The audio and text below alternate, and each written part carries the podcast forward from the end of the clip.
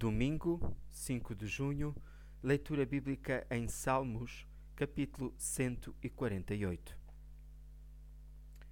Que todos louvem o poder do nome do Senhor, pois só Ele é digno de ser exaltado, acima de tudo o que existe na terra e nos céus. Este é um salmo, na sua essência de louvor. Todos são convidados a louvar o Senhor, quer sejam visíveis ou invisíveis destacam-se duas partes essenciais para o louvor.